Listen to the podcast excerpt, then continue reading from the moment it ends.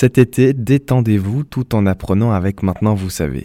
Index UV, nos bras, poux de mer, tout au long de la semaine, Maintenant Vous savez rediffuse des épisodes sur les concepts, pratiques et expressions qui entourent la période estivale. Bonne écoute.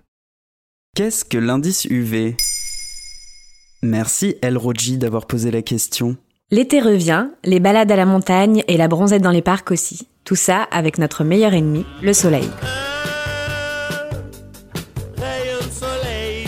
On le dit grand danger, source de cancer, mais aussi indispensable à notre bonne santé. Quand on ne sait plus trop sur quel pied danser, il existe comme souvent une échelle pour nous aider. Bingo Ici, il s'agit de l'indice UV. Pour savoir à quel barreau de l'échelle s'agripper, intéressons-nous d'abord aux UV, les rayonnements ultraviolets émis par le soleil. Il y a plusieurs rayons ultraviolets que l'on classe selon leur longueur d'onde. UVA, UVB et UVC ce sont les UVA et UVB qui parviennent jusqu'à nous. Les UVA pénètrent profondément dans le derme de la peau et sont responsables de son vieillissement. Les UVB, eux, pénètrent moins profondément, mais sont responsables des coups de soleil et brûlures cutanées. Bien plus grave, les ultraviolets A comme B peuvent provoquer des cancers de la peau. Le rayonnement solaire est ainsi classé agent cancérigène depuis 1992. Dans le même temps, nous avons besoin de soleil.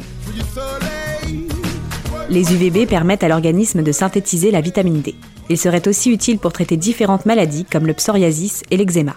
Bon, mais du coup, ça nous aide pas beaucoup. Si le soleil est à la fois nécessaire et dangereux, comment on fait? On se met un peu de crème solaire et c'est bon? Minute papillon. On en vient à l'indice UV, l'échelle qui mesure l'intensité de rayonnement UV du soleil et donc du risque qu'il représente. Il y a cinq catégories. L'indice 1-2 correspond à un risque faible. L'indice 3-5 a un risque modéré à partir duquel il faut porter un écran solaire. Et ainsi de suite jusqu'à l'indice 11+, qui représente un risque extrême.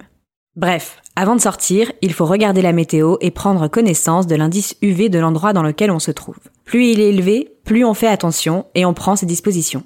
Lunettes, chapeau, vêtements longs. Et crème solaire Oui, mais attention, la crème solaire est utile pour éviter les coups de soleil. Cependant, elle ne réduit pas le risque de développer certains cancers de la peau. De plus, elle bloque la synthèse de la vitamine D. Et elle est aussi critiquée pour ses impacts sur le système hormonal et sur l'environnement.